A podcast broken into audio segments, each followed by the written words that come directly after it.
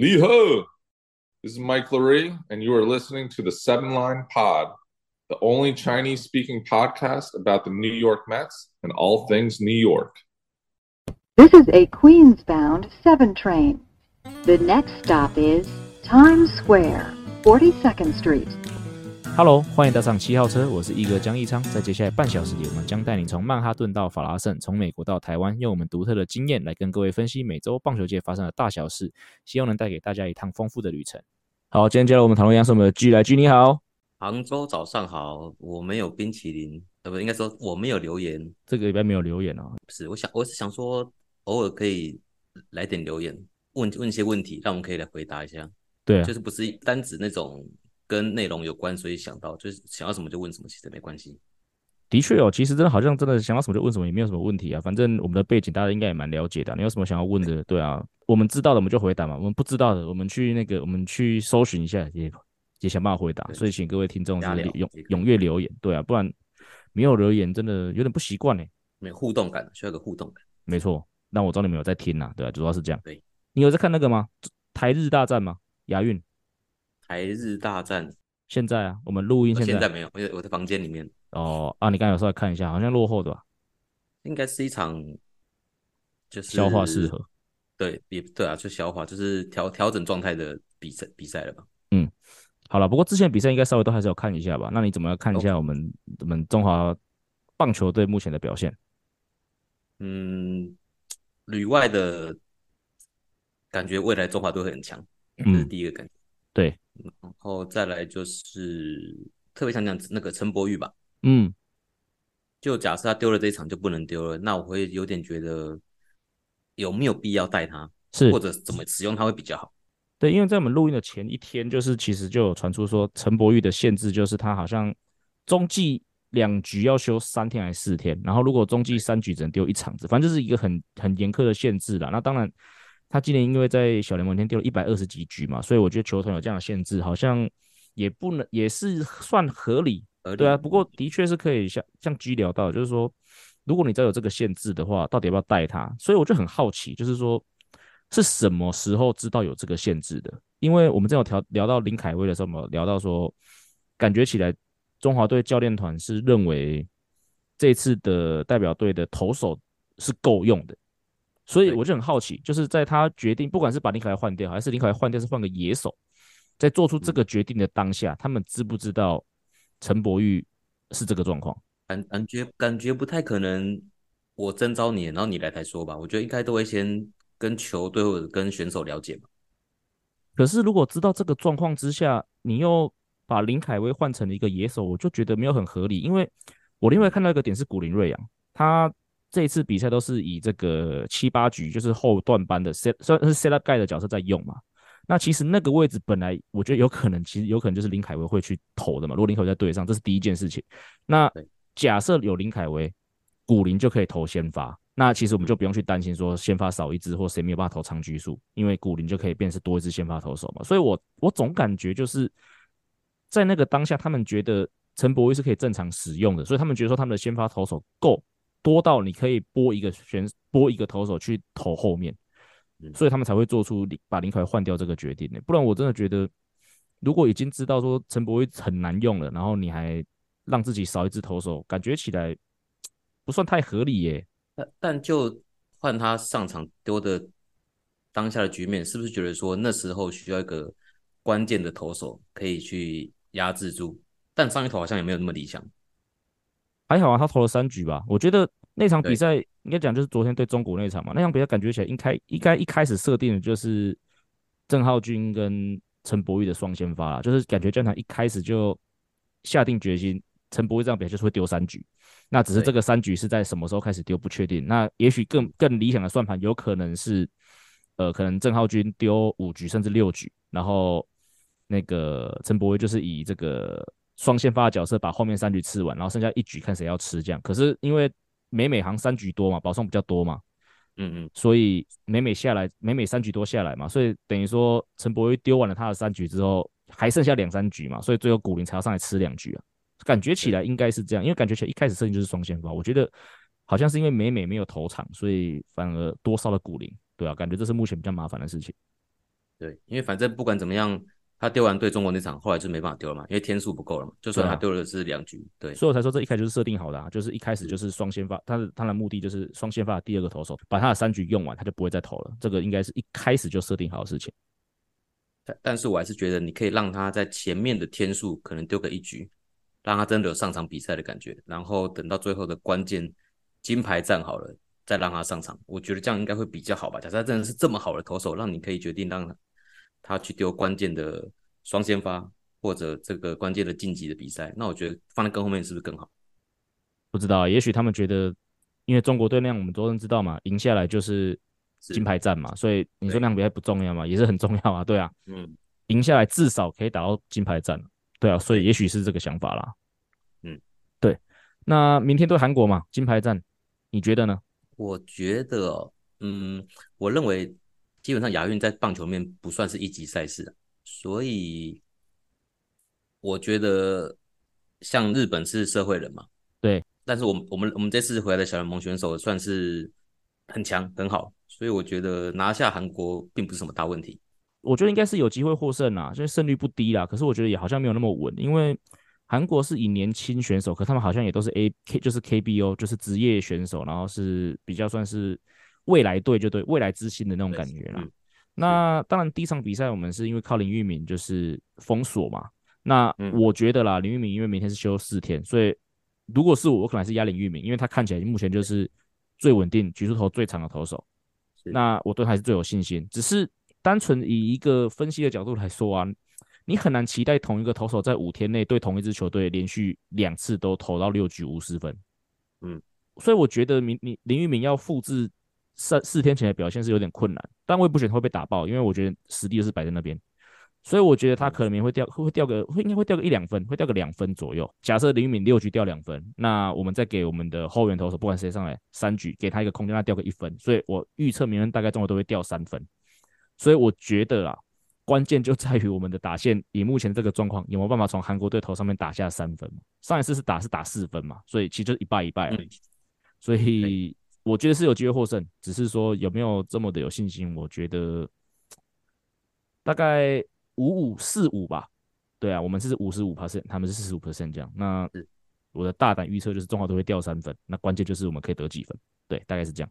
好，那亚运嘛，当然也不只有棒球嘛，那我们在其他运其他项目里面好像也有蛮多斩获的啦。那 Gene 去看其他亚运其他运动嘛，有没有什么比较印象深刻的项目，还是什么比赛？也不一定要中华队。我看蛮多项目的，嗯，看了十几二十项，嗯，那你有什么印象深刻的？不一定要只分享一个，多分享一个没关系。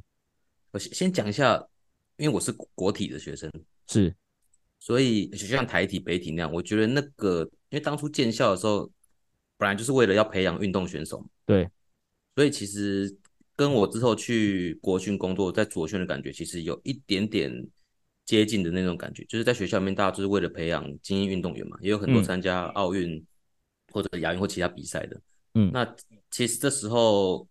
我觉得在那边会让我对很多运动更有兴趣，因为那时候我们同班同学就有各种不同运动专长，体育班的什么田径啊、空手道啊、跆拳道啊、羽球等等的，嗯，那也有那种特殊项目的，对，像我有个学妹就是现代五项，哪五项？呃，击剑、游泳、马术、射击、跑步，好随机的五项哦。这么说也好像有点政治不正确啊，就是感觉是那个有钱人玩的五项，我我感觉了。跑步还好吧，谁都可以跑啊。跑步还好啦，但有马术啊。对了，你没有你把马术放进去，什么都是高级的。对了，没错。然后也有也有我那个研究所学姐是下坡车国手。下坡车感觉很像是很像是那个真心话大冒险那种。不是。对，反正就是在我觉得在那个环境里面会让我对很多训运动都很有兴趣。对，那加上那个学校又是很多精英嘛，什么柔道、跆拳道。嗯，像那个珠穆眼啊，对啊，然后很多棒球，哦、对，当然对。那所以我觉得这种运动会，我觉得反而特别有趣，就有时候比那种单一项目的会觉得更好玩，因为看到很多不同的东西。嗯，对。那我觉得比较特殊的哦，就是拳拳像拳击那个，因为流血，然后就因为被判伤势过重，就没办法继续比赛。对，他那蛮严重的，因为我看他受访的时候，他眼睛是肿到看不睁不太开啊。这个第一神好像有演过啊。就是整个肿起来了吧，然后可能也不知道有没有开到，有没有缝，但是就是也是为了他的健康嘛，对，所以没办法，嗯，对。然后另外一个是那个滑轮，你叫过桩吗？哎，你跟我想的一样哎、欸。对，因为因为我觉得他们很年轻，对对对，就是高一高二十六岁，对对。那像我刚才讲，就算就算棒球不是这个不是一级赛事，可是我觉得整个亚运都有一点。有一点算是潜力新秀嘛，当然有很多已经是很很好的职业选手，没错。只是我觉得很多项目都是他有设年纪限制嘛，嗯，或或者他是为了呃奥运的要达标奥运的资资格，对。所以我觉得整个看的，就是比赛办的方式，那整个感觉形式有一点点不一样，嗯。就当然还是精锐尽出，但是我觉得很多会有很多很新鲜的，像像卡巴迪也是嘛。哦，对啊，玩玩鬼抓人，老鹰抓小鸡，对，对，然后还有电竞，就是看到电竞，嗯，蛮很蛮还蛮好玩的，对，对，我自己分享一下，你刚才讲滑轮过桩，我那天刚好那个他们在比决赛，就是男子组的时候，嗯，我刚好有看到，哎，那个运动真的很好玩呢，就是如果没有看到观听众，我们稍微呃，这要怎么解释呢？就他就是放了很多，就是它是一个直线的赛道，可他放了很多小小的那个角锥，然后每个角锥大概就是一个直排轮的长度。也就是说，它必须要在大概有没有二十个角锥？有有应该有超过哈，十几二十个吧。也就是说，它要以这个对它要以那个蛇形的方式穿越那个很小的那个角锥，然后就是哎很厉害哎。对，过程没有直啊，就一直是疯狂快速蛇形。对啊，前面冲刺三四步之后就进入那个角锥那个障碍赛的的就进入那个障碍赛的区域啊，然后就是一只蛇形一只蛇形，然后他们就是单脚啊，他们就是用单脚的方式，然后就是一只横移这样子，快速横移。我觉得。听众如果听不懂我们在讲什么，应该可以去搜寻一下那个滑轮过庄。我觉得这个比赛很有趣，而且我觉得这比赛很有趣，很很好看。是为什么？我觉得因为每个比赛很短，它五秒就结束了。对，它五秒内就结束，然后就是三战两胜嘛，三战，所以真的是非常刺激耶！我真的大推这个运动。而且两个人同时出发就很刺激，不是你先比秒数，然后再换我。而且大部分的那个当下的这个判定都是要用 事后慢动作重播辅助，我们看得出到底谁赢，差差很少。除非啦，除非是有看到会很明显就知道谁输谁赢，就是比如说有人踢到脚锥，嗯、就是因为那个脚锥好像如果被踢出去要扣零点二秒，所以基本上你如果踢到一个脚锥，对方没有踢到，你就输定了。所以说，当然如果有一个有踢到，一个没踢到，或者一个踢到两个，一个另外一个只踢到一个，那当然我们就知道输赢。可是如果在两边都是完美通过的时候，其实那个输赢真的很难看得出来，那个真的都是差那个零点零几秒的这个过程，我真的觉得强烈的建议大家去观赏这个运动。对他破纪录嘛？台湾的人是不是有破纪录？我们的选手对，好像是在那个预赛的时候吧？对，啊，是对，对，最后拿铜牌那个，不是最后拿，不是最后赢金牌那个，嗯、很真的很厉害。好，那我们就从亚洲再回到我们比较常讨论的大联盟的部分，美国的部分。那第一个要讨论的是这个 Trevor Bauer 哦，因为我们知道 Trevor Bauer 在过去两年就是因为这个家暴案啊，虽然说我一直不想要讲他是家暴案，因为他并不是去，因为那个对象并不是他的什么。他没结婚，有甚至对他就是一个感觉是个一夜情嘛，然后感觉也不是。因为吵架或什么，感觉是一个当下的描述，感觉就是一个这个叫什么 SMM，然后可能尺在尺度上面的认同不太一样啊，所以一开始说这是家暴案，感觉也不太对啦。嗯，性暴力吧，性暴力，对，性暴力是个比较很好的这个形容词。不过不管怎么样哦，就是这个礼拜最新的消息是 Trevor Bauer 跟这个他的指控他的这个的这这边是达成和解哦，那 Trevor Bauer 这边是不用付出任何的这个和解金。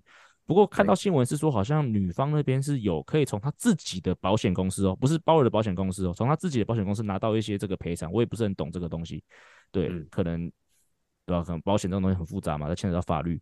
不过比较有趣的是，Trevor Bauer 在这个和解一结束之后，因为之前是在这个判决过程嘛，他是不能去对调查过程不公开嘛，他是不能去释出任何的影像或任何的这个证据嘛。不过一结束之后，他很心急哦，马上要证明自己的清白。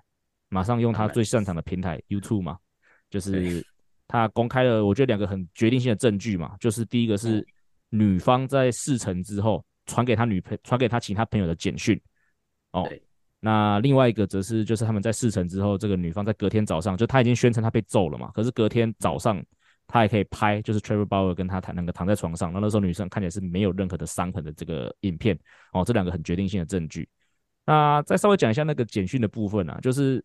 他第一句就很厉害，他说下一个受害者道奇队明星投手身价五千一百万，对，对，这是第一句话。那后面当然就很多嘛，就是说什么，甚至有说什么哦，make sure he choke him out 啊，就是你要确保他有他要掐你啊，然后你要 getting on this，然后你一定要想办法得到这个五千一百万啊。首先，我对 victim 这个字我觉得还好，因为我觉得这个很像，这个还是即使只是看这第一句话的时候，我觉得很有可能是，嗯，可能姐妹或兄弟间说干话嘛，因为我觉得有时候干话就会这样讲嘛，比如说哦，你知道谁是花花公子啊？那你就说，哎，干你的下一个受害者是谁啊？只用到 victim，我觉得都还好，可是后面那些细节哦，看起来真的是好像预谋，是一个很预谋的事情哦。对啊，所以家駒你你你怎么看呢？其实我看那个。讯息，我第一个就觉得他除了预谋之外，在他是不是累犯吧？对啊，因为他说 next victim victim 嘛，下一个受害者嘛。只是只是之前的有没有成功？嗯、那我另外一个想讲的就是不懂的也是为什么他最后还是可以得到赔偿？哦、是因为他精神受损吗？还是因为那个诉讼所以没办法工作？但是我觉得应该拿到钱应该是鲍尔吧？不过鲍尔应该没很在乎钱啊，鲍尔在乎是他名声啊，对啊。对啊，所以我觉得这整件事情真的是，我终于还他个清白。他中间应该一度很很想要讲，因为我觉得这个证据早就出来了嘛。对啊，只是可能因为调查的过程会比较繁琐。对，那说久也真的蛮久，他已经去另外一个国家打了一整季的球了。对，而且在他是前一年是一整年没打球。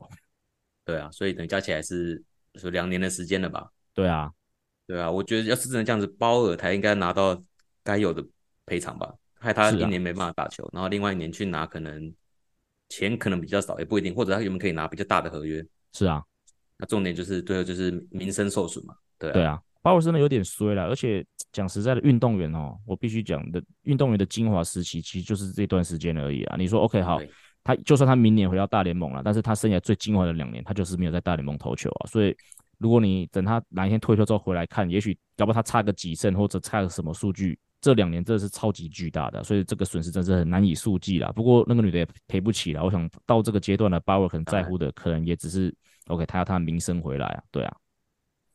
那可是我觉得另外一点就是大联盟的想法吧。我觉得当初可能有点顺水推舟，嗯，毕竟他是一个争议人物，不受欢迎，对嘛？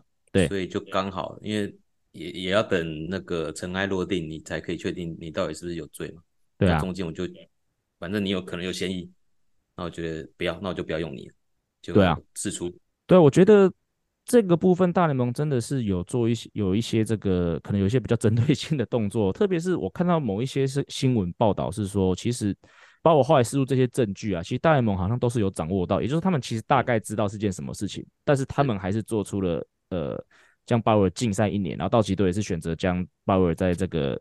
恢复禁赛之后把他释出哦，那而且 Trevor Bauer 有好像有提到说 Trevor Bauer 之所以要告，要主动去提告这个女性，就是他希望这些证据可以变成呈堂证供，由让 Trevor Bauer 这一方也可以看到哦，也可以公开给 Trevor Bauer 这一方去看到。所以我觉得，对啊，就是针对鲍尔这个冲突的这个争议人物啊，然后在他出事的时候，感觉好像真的就是大家是棒打落水狗啊。这件事情我真的觉得是比较遗憾啊。虽然说我们知道他有他的争议嘛，但是。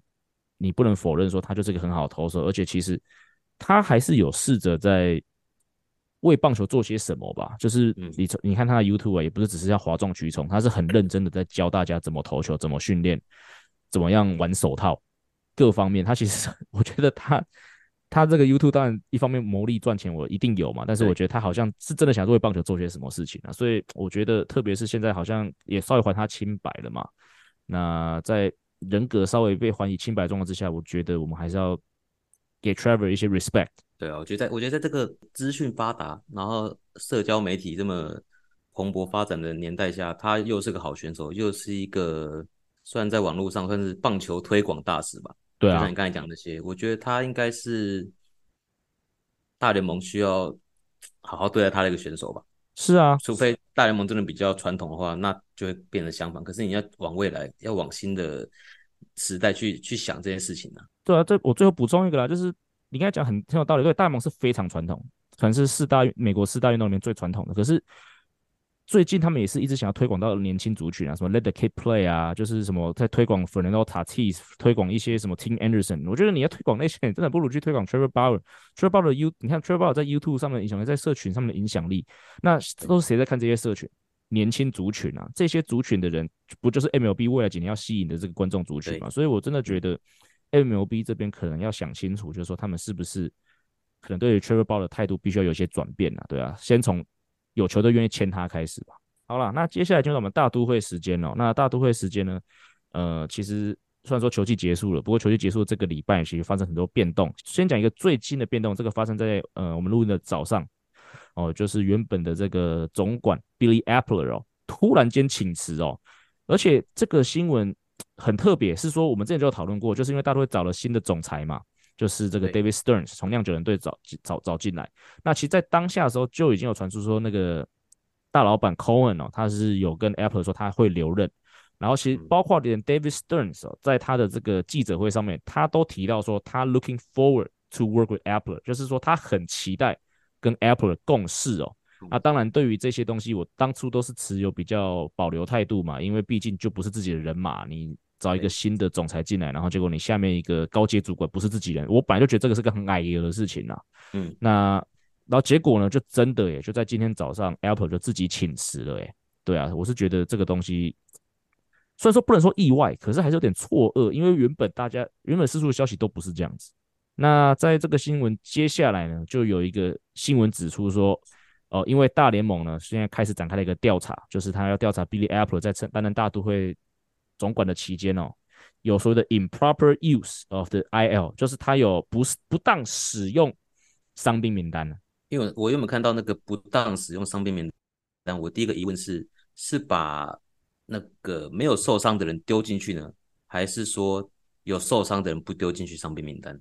嗯，好，那我就来解释一下。因为其实，嗯，因为伤病名单对于如果只是看中职的球迷来说，的确是一个比较陌生的一个名词，大家可能听过，可不知道这是什么操作。因为中职是这样嘛，中职是选手受伤就下二军嘛。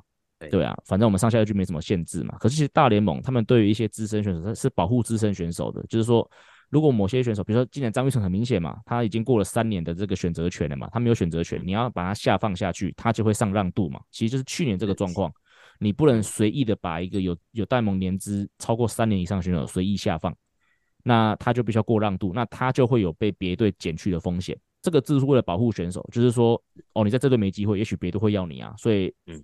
别队把你下放，他必须先过让渡，三十多都都没有把你放在大联盟，你才可以下放，这是保护选手。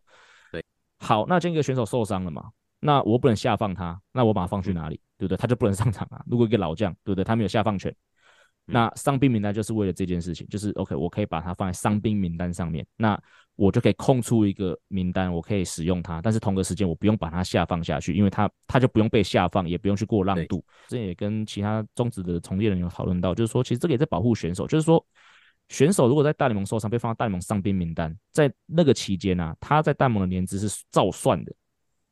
那这个跟中职就不太一样，中职如果你受伤下二军，你就是二军年资嘛，就没有算到一军年资。那这个如果假设你受伤稍微你有一点受伤比较久一点点，你就会你的自由球员的时间也许就会被被拉长，因为你一军年年资累积不够，所以这个其实也在保护选手。所以一方面伤兵名单，一方面保护球员，那另外一方面就是保护球团，让他们有一个名单操作的空间。好，那讲到不当使用，所以就回到刚才那个状况嘛。今天比如说我有个老将，他表现不好，然后我知道我战绩不好嘛，我想拉其他人上来，嗯，可是我又不能下放老将，因为我一下放这个老将。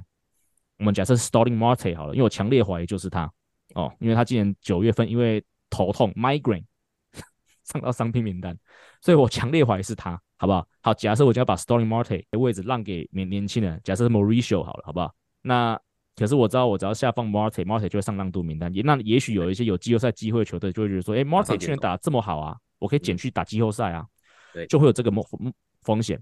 所以如果把 Marte 放到伤病名单的话，那也许我就可以。把 Marte 本来在大联盟的位置让给一个年轻选手，那当然这个件事 Marte 本身要同意啦。然后另外你要拿到医师证明，那当然我们上边要讨论过，其实任何在大联盟长期征战的选手要找到哪边有受伤是很简单的事情。是对，所以医生要同意。那当然我觉得更重要的是 Marte 本人要同意，因为如果他不爽，他去他去他说我就可以打，我就没有想要下去啊。如果他去撂，如果他去撂杯啊，那你就你就错赛了。所以，当然第一个球员也是要同意啦。所以所以这个不当使用伤病名单大概就是。这样子一个状况啊，感觉起来，后来看到那个新闻报道里面说了，Apple 下台主要就是因为他觉得，如果说他在接受调查的这个期间啊，可能会对于就是 David Stern 所领导的这个新的团队哦，造成一个分心啊，distraction，所以他决定在这个时候下台。对，当然我不知道这个是借口还是他是真心这样认为。不过反正不管怎么样，这件事情造成最后结果就是 Apple 下台，大概就是这样子。所以他是说怕调查造成分心，但不觉得你做贼心虚的感觉吗？就是要是真的出事了，他真的有做这个事情，那他就他在这个位置上这样子被好被起诉也好，那就真的对整个团队有负面影响。我觉得没有啦，不过我觉得啦，这个操这个这样子的所谓的不当使用伤兵名单的这种操作，其实很多球队都有在用啦。就是很多时候，嗯、对啊，很这个感觉起来，因为就像我讲的，因为任何选手你要说他有伤有受伤，其实都你都你都讲得过去，只要你有办法说服选手说你现在上伤兵名单，对你跟对我来说，对球团来说都是好事情，那其实就可以去做。那只是当然，大联盟这边如果他可能觉得你做的有点太夸张了，他也许就会介入去调查，所以。有没有做？我猜多多少少吧。那你说是不是很严重的事情？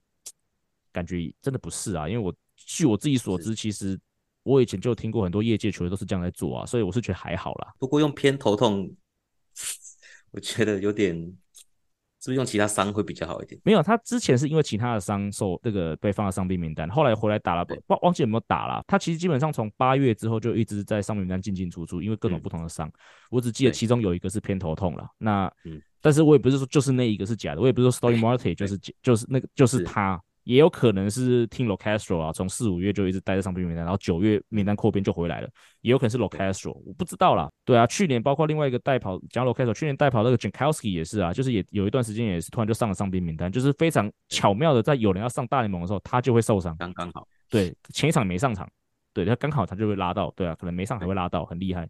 所以感觉这是本来就会操作的事情啊，只是嗯可大可小了，那只是刚好被调查了吧？那对，我猜啦，也许本来就有点想要离开的意思，那刚好就用这个理由离开吧。顺水推舟。对啊，那你说要调查，我觉得要调调查天使队，你知道为什么吗？为什么？因为我觉得他们不当使用大谷翔平。那他是已经受伤，但不让他进 IL。对，这个反反向操作。对，哎，讲实在，这个是真的是哎，因为他连续十天那时候，那时候手肘已经确定。那个撕裂了嘛，然后后来不是拉伤腹血那个嘛，那个血那个血肌嘛，然后就连续十天就是说说什么都是没有把他上放伤兵啊，然后才敢，然后都是赛前才说哦他没有在殴打，他没有在殴打，然后连连续搞了十天之后才甘愿说好了他去动手术。对，所以的确啊，不当使用大骨奖品，人家是没有受伤的放上去，然后你这边是那受伤不放上去，对啊，这个某种程度上也是种也是种也是种不当使用。对，假设要保护选手的话，这个应该也要有一些限制，对不对？就是你真的受伤了就。不过这个比较没有，这个比较没有伤害到谁的权益啦，因为讲实在，第一个大谷翔平没有差嘛，他就是领钱嘛，他自己，嗯，他自己也愿意打嘛，对啊。那第二个是天使队，他自己宁愿浪费一个名额，因为你如果把大谷送上伤病名单，你可以叫一个新人上来打看看啊，没错，对啊，所以这个比较没有伤损失到任何，比较没有任何人是损失到权益啦，所以所以这个比比较不会被检讨，对。好，那我们接下来节目，我们一样请来了我们的固定来宾啊，那就是大都会的 Wayne，来，Wayne 你好。哎，一哥，G，各位听众，大家好，我是 Wayne 啊，我现在又变固定了，是不是？你很固定啊，一个月一次也是固定啊，两个礼拜一次也是固定啊，每个礼拜一次也是固定啊。当然，我们会希望你的频率是比较密集一点的，对。不过我知道了，是是，我们就我们就看我们就看着办嘛。是是是，好像现在是怎样？Off season 的时候有有什么特殊状况的时候我再出现是吧？还是怎样？不用特殊状况啊，你定期上来聊天也可以啊，因为。特别是如果你有出去玩的时候，那个纽约时间还是这种旅游单元，你也可以来哦再再担当一下。是是是是，好啊。那反正因为呃你也知道，我们录音今天十月六号，对哦，星期五。那其实我们的球季也才刚结束几天啊，五天而已，所以呃目前还没有机会啦。哦，那之后如果十月、十一月、十二月有有出去的话，再跟大家分享一些景点等等的。哦，嗯、我来等于等于是来带那个那个。阿 Z 的班就对了，对了，没有啊，我们这个单，我们这个节目就是不管谁出去玩，就是要分享啊。G 去日本他也分享啦，对啊。之后如果我有机会，现在我也分享一下一些其他东西、其他地方这样。是是是，好，没问题，没问题。对啊，不过这礼拜我觉得不用讲到其他地方啦，嗯，贵队就非常的非常多新闻哦。那当然第一个。就是这个修总嘛修 water 他是呃请辞啦。那当然，其实后面的新闻也说，其实高层那边也有给他一些表示说，呃，应该算是要求他做这个动作了。所以说他就是不不不不管怎样，他就是离队了啦。那这边就想要请两位啊都分享一下，G 你也分享一下，就是对这个修总有没有什么比较特别的回忆？先请家居好了，因为我觉得修总不管是对大都会，应该是对大部分台湾人来说都还是有些回忆的。那駒你先讲好了。诶，我有两个深刻的印象，都跟经典赛有关系哦。第一个大概就是十年前吧，那时候还在精英当总教练的时候。嗯，对。那第一个他他那个时候时候他说韦因是台湾人，对，没错吧？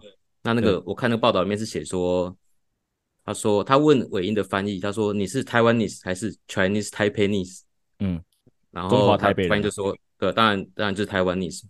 所以我觉得他其实是个，我认为是蛮有智慧的人。嗯，那第二个跟经典赛有关，就是他之前不是说，假设放选手去比赛的话，会影响正常赛季。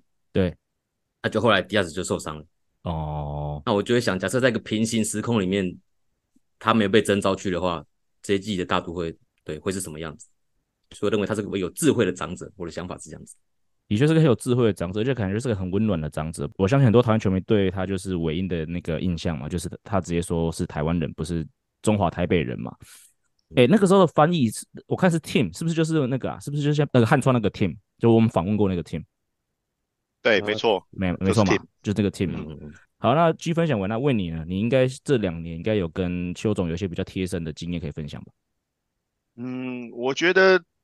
印象比较深刻就是去年恰哥来的时候啦，嗯，哦，因为其实呃老实说啦，因为我在这边也算一一段时间了，那呃过去似乎好像没有一个总教练就是说呃会主动的觉得说呃可以做一些让呃台湾来的贵宾啊有一些特殊的感觉这种，或是说一些特特别的回忆的那种感觉，所以呃去年。邱总有特别拨一段时间出来跟恰哥见面嘛？哦，嗯、那他在呃当天台湾日的记者会上面有特别提到陈伟英哦，呃过去的一些表现啊什么的。嗯、那当然了，因为其实是在我们的场合嘛，那他他提了他的名字之的之后，我记得其实当下记者呃可能有一点一头雾水，那他还特别解释了一下哦，陈伟英是谁啊，然后什么什么等等之类的，所以我觉得是个非常暖心的总教练啊。哦，那我觉得大家其实常常不管是在 PTT 啊，或者什么社交平台上面，呃，说他是最最爱台的总教练，我觉得这真的是当之无愧啦。哦，说实在，在台面上的这些总教练，他算是比较懂这个这个部分，然后也是很、嗯、很很相挺啦，应该这么说，对啊。对那甚至你看，今年他在我们今年台湾日的时候，也特别请呃我们的营养师 Jeremy 出来交换那个打击的呃名单嘛，攻守名单。对，所以这些小地方其实都是他有注意到的哦。嗯、那对啊，所以我觉得呃，当然啦，呃，我本身跟他其实没有太多的互动啦，哦，因为毕竟他们总诶对我跟我们的业务其实比较没有呃直接的相关性，但是就是觉得说呃对他的印象跟就是一个感情还是还是有，所以我觉得他呃离开。对我本人来讲的话，也是觉得有点不舍啦，应该这么说。是我相信他的离开，对大部分美粉来说，都应该都还是不舍。而且我觉得很难得，因为纽约我们知道是一个比较残酷的一个媒体市场嘛，所以大部分这种可能，尤其今年战绩也没有很好嘛，所以大部分因为这种可能多少因为战绩离开的总教练，可能在球迷心中都不会有太多太好的印象。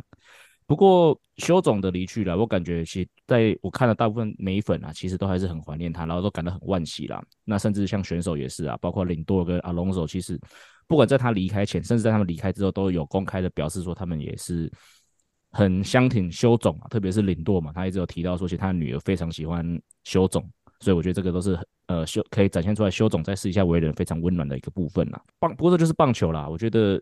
总是旧人会走嘛，那新人会来嘛，那新人会来，大都会。呃，上个礼拜最重要的一个大新闻就是，虽然说我们之前可能稍微讨论过，不过这上面算是正式官宣哦，就是前这个酿酒人队的高层高层顾问 David Sterns 哦，终于是以这个棒球事务总裁的身份加入到了大都会队。那因为你们有机会跟这个 Sterns 稍微有见过面的吗？还是他有跟你们稍微讲过什么讲过话了吗？呃，我本人是没有啦，因为没有，其实因为他的等于是上任的第一天，也就是开记者会那一天，是我们呃，就是十月二号，等于是我们赛季结束的隔一天，所以呃，老实说，呃，除了 baseball operation 的，然后譬如说 KC 啊，他们他们应该有在之外，呃，我觉得其他 department 的人绝大部分人应该都是要么是没来球场，要么就是自行请假。Oh, 啊，包括本人在下这样子，就是 让自等于放放自己一天假休，好好休息一下那种感觉啦。嗯，对啊，所以我本人是没有跟他太多的互动，但嗯、呃，我觉得整个办公室对他的到来其实是有一个期待了啦。嗯。呃，我不敢说是欢欣鼓舞啦，因为我觉得那有点过，有有点夸张啦。是，哦，因为毕竟现在球队还是在一个比较低迷的状态，所以，嗯，你要说一个人可以拯救整支球队的那种感觉，好像也还没有到那个那么夸张啦。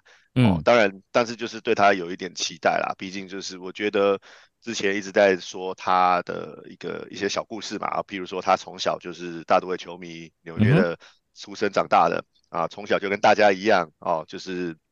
呃，听呃 David Cohen 呃，就是呃讲那个讲评嘛，哦等等的，呃，就是所以就是觉得好像让大家觉得哦，他是我们嘎吉狼啊，哦那种感觉啊，就跟大老板一样啊，就是美粉啊。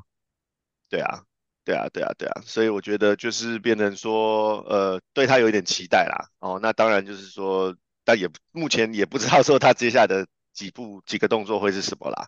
哦，所以嗯。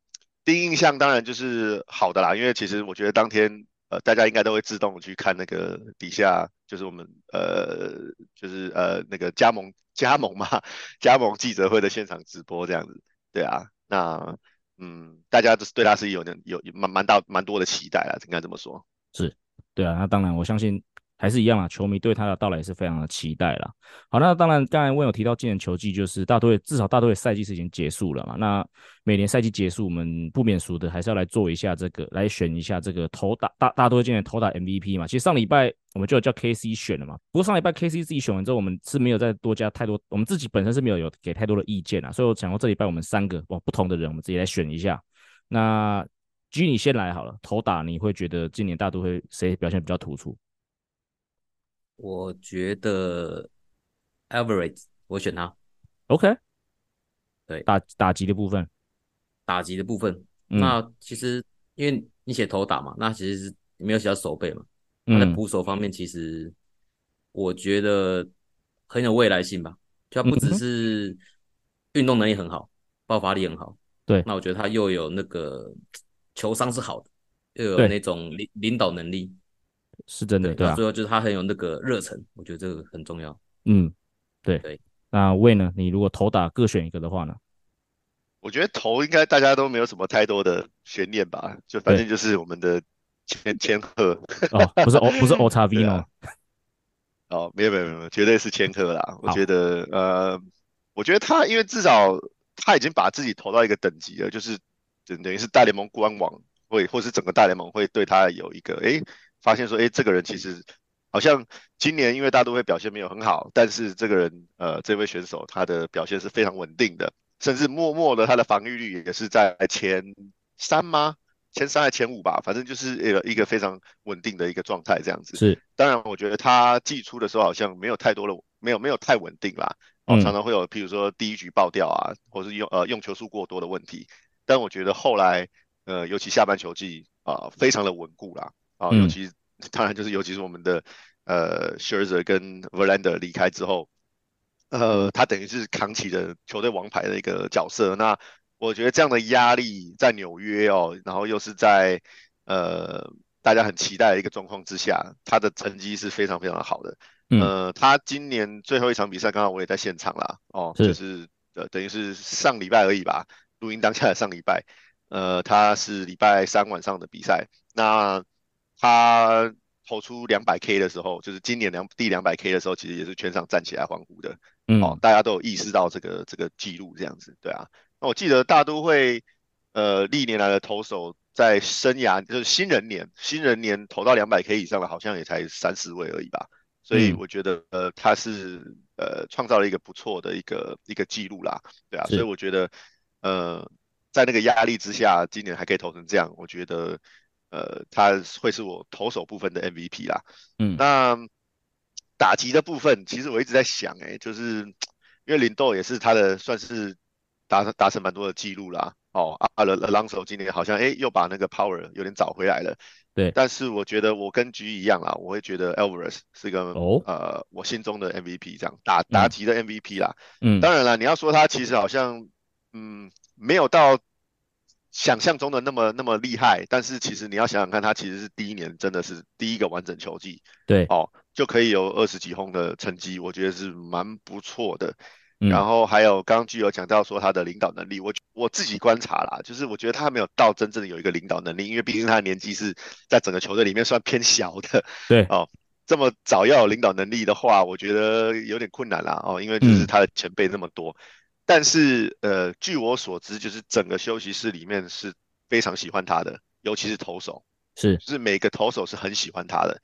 我觉得应该就是也是他的个性之外，然后还有就是说，因为他是比较。偏菜鸟嘛，哦，那可能就是会照着投手想要的方式去配球，等等的，会跟投手沟通，对，所以我觉得，呃，我记得今年在季中、季初那时候，好像他没有打打得没有很好的时候。呃，曾经有 rumor 想说，呃，在传说就是要把他下放到小联盟去，再去再磨练一下嘛。嗯，当时我记得他的那个那那些新闻媒体的 rumor 就是说，这些球队的投手都是反对的，哦，哦，不希望他离队这样子。对啊，就是因为他在球队感觉好像投手都很喜欢他，然后整个球队他可以带动一些一些气氛啊，所以我觉得我会让他，就是我心中的那个打击的 MVP 会是他这样子。嗯，好，那我来分享一下我这边哦。那打投手，我觉得毫无疑问啊，千贺滉大。那而且我觉得千贺滉大其实最最难能可贵的，我觉得不是说哦投几几胜啊，还是哪些成绩。我觉得最难可贵是他今年健康了一整季，这个其实是当初我们签他的时候，我们最大的这个担忧哦。啊，不过他是今年是完整的把一整季投完。那我觉得光是把光是做到这件事情哦，特别在大联盟，我觉得。就非常的难得啦，那所以我觉得当之无愧，他就是投手 MVP。那打者 MVP 啦，我要选一个比较明显的答案啦，我还是选领舵，因为我现在是全台湾最大的领舵粉哦。那他今年三十三十嘛，而且其实我觉得大家一直忽略的是，如果你把他防守端的表现放进去啊，其实他的 WAR 值在整个大联盟是排名在前五哦，没有前五也有前十啦。大概除了 Seager 之外，大联盟应该没有什没有其他游击手的这个 WAR 值应该是比他高的啦。所以我觉得，嗯，我这一票会投给领舵啦。好，那继续回顾今年的赛季哦，我们就来分享一下。我觉得今年大家有没有印象比较深刻的比赛？Gini 有吗？那个我延续上一题讲的，就是那一场比赛，因为后比较后段，因为战绩的关系，我就没有太多在关注大都会了嘛。但那时候是八月八月初吧，嗯，然后是对小熊，哦，然后就是那时候满垒，然后那时候投手是 Bickford，嗯。然后原原本是对时间快要那个投投球时钟快要到了，对，然后不能退板，然后那个 Albert 就是就去赶快去暂停，对，对，所以我觉得那个是让我觉得，哎，这个投这个捕手真的不不简单，而且他是新人，嗯、对，就是很机智啊，对，很机智，真的，所以我才会觉得跟前面一题相互相对呼应，就是那个是我觉得还蛮印象深刻的，印象深刻的时刻啦，对，因为他假设那个是投手真的犯规的话，那分好像就追平，真的是蛮累。哦，OK，对对对，那个我记得好像在那个有看，有在社群平台有看到。是，好，那魏呢？你有没有哪一场比赛让你比较印象深刻的？我我当然就台湾日啊。哦，当然，这个好像 好像没得没有没有其他选择哦。对啊，对啊，没有啦。我觉得除了就是呃活动的内容让我很就是也不是说印象深刻啦，就是说让我个人啊蛮蛮感动的哦。之外，当然我觉得当天比赛其实的结果哦，你知道我们那当天也是打了一个再见安打嘛。对，呃，全场三万多人沸腾的那个状况，其实让我们好像甚至有一点觉得，哎，是不是这个球季还没有结束啊的那种感觉？嗯，哦，那因为其实当时我们都已经，你知道，就是很多都已经交易走啦，等等的啦，哦，那些都已经都已经尘埃落定了。但是那一阵子，我记得还打了一波小小的，就是好像几连胜之类的，或者说几场之内有。可能八成的胜率之类的，然后就是我们甚至连办公室都在开玩笑，都在算，嗯，说，哎啊，如果以这个阵容真的打到有机会打外卡的话，那怎么办？是 就是其实觉得蛮有趣的。然后我觉得说，如果真的真的这样的情况发生了，我相信全大联盟的球迷都会帮我们加油，真的，哦、因为就是一一个太太好的一个故事了，就是变成说好像对啊，大家都主力的都都都都被交易走了哦，那结果剩下这些，哎，居然。反而有机会打到季后赛哦。如果是真的是照这个方方向发展的话，我觉得真的是还蛮蛮蛮不错的一个一个一个一个 ending 这样。对，我补充一下，那时候我记得在八月多的时候有看到一个一个贴文，就是说在那个在。八应该是八月中，大概也就是那个时间，在打那一波的时候，其实有人就分享说，其实，在那那个时间点，那个时间点哦，大都会的胜败啊，跟那个 You Gotta Believe 那年，跟那年的那时候胜败是一样的，所以的确有就问讲说，哦，有没有可能在打一波？其实的确是有发生过了，但我们最后知道是没有发生啦。不过我自己来分享印象深刻的比赛，我这边就要泼一下两位的冷水哦。你们都分享很正面的东西，我分享一下比较负面的。我今年印象最深刻的比赛，应该就是六月份对勇士队的四连战。然后 P. Alonso 对 Charlie Morton 打了一支全垒打，然后他跑回休息室之后就对着勇士队呛下说 “Throw it again”，对，然后就是那个时候其实大都会那个时候我记得战绩还是五成以上，当然就是多大概就是高于一两场吧，但是就是跟勇士队在打一个关键四连战这样，然后结果我们就知道了嘛，那时候打完是领先嘛，结果那那那场比赛砸锅，然后四场比赛被勇士队横扫，然后勇士然后大都会队就开启了整个很悲惨的六月。然后从六月结束之后，其实后面的战绩你说有很差吗？没有，但是就是因为六月太惨，所以导致我们后面没有无力反扑。所以如果你问我说今年印象最深刻的比赛，大概就是 P Alonso 的 Throw It Again 的比那场比赛。好，这是我的今年的一个分享。好了，那最后了，跟问的最后时间，我们来分享一下一个跟大兔比较没有关的消息哦，就是在上个礼拜，就是很有知名的这个红袜队的蝴蝶球投手 Tim Wakefield。因为这个脑癌的关系哦，离开人世间哦。那我看到，包括大都会在当天的比赛中间，也是有用大荧幕去缅怀他嘛。好，那我们就来问一下 Wayne 好了。那对于 Wakefield 对你来说是有什么样的比较深刻的印象？我觉得这个真的要就要透露自己的年龄的那种感觉，好不好？就是过去我们那种求学阶段的时候，大家全台湾都在疯那种就是洋基的时候啊。哦，对啊。然后常常就会看到鸡袜大战啊，哦，然后那个时代的感觉好像哎。那时候 Tim Wakefield 就是威风八面的那种感觉，嗯，然后就觉得，哎，这个投手虽然他的球速很不快啊，但是他蝴蝶球真的很会跑，然后洋基就是打不到，对，哦，就是感觉就是那个感，就是印象就是这个样子啦。当然，因为我不是我不是红袜粉，所以我可能对他本人的一些呃事迹啊等等的没有太多的的印象，或是甚至感情啦，对啊。那你要问我就是对他的了解，大概就是。就是求学阶段的时候看大联盟的、嗯、的那个部分，这样。就像 Wayne 讲的，那个年代的基袜应该是很多台湾球迷的记忆嘛，因为他跟王建民应该算是同期的选手了。那真的就是在一群可能在 Pedro 啊，还在 Curt Schilling 这种可以投到九十几迈的投手之中哦，一个八十三迈直球投手，而且几乎都是投蝴蝶球、哦，那可以站稳在红袜队轮子里面，这是一个很特殊的存在啊，就是让人家不去记得他也很难呐。然后另外就是我觉得，虽然说后面还有 R.A. Dickey 嘛，可是 R A Dicky。我感觉起来跟 Wakefield 不太一样，就是 RAT 好像还是有在配球，就是他还是有直球，还是有一些其他的球种。那 Wakefield 真的就是从头到尾蝴蝶球丢到底啊，所以我觉得，呃，在 Wakefield 之后，要再找到一个像他这样子，就是几乎是以蝴蝶球为主的投手，然后可以在大联盟生存这么久，我觉得应该是后无来者了啦。对啊，那我想在这边也是在。透过今天的节目来继续的缅怀一下，就是这个 Wakefield 曾经带给我们在球场上很多的记忆哦。好了，那我们今天跟 Win 的时间也到这边哦。那在这边还是很感谢 Win 能加入我们今天的节目，我们谢谢 Win。哎，谢谢一哥，谢谢 G，好，我们下次见，拜拜。以上就是本节内容。如果喜欢我们节目的话，记得按下订阅。如果喜欢 Apple Podcast 的朋友，也希望五星推爆。我们今天节目就到这里，We're out of here，拜拜。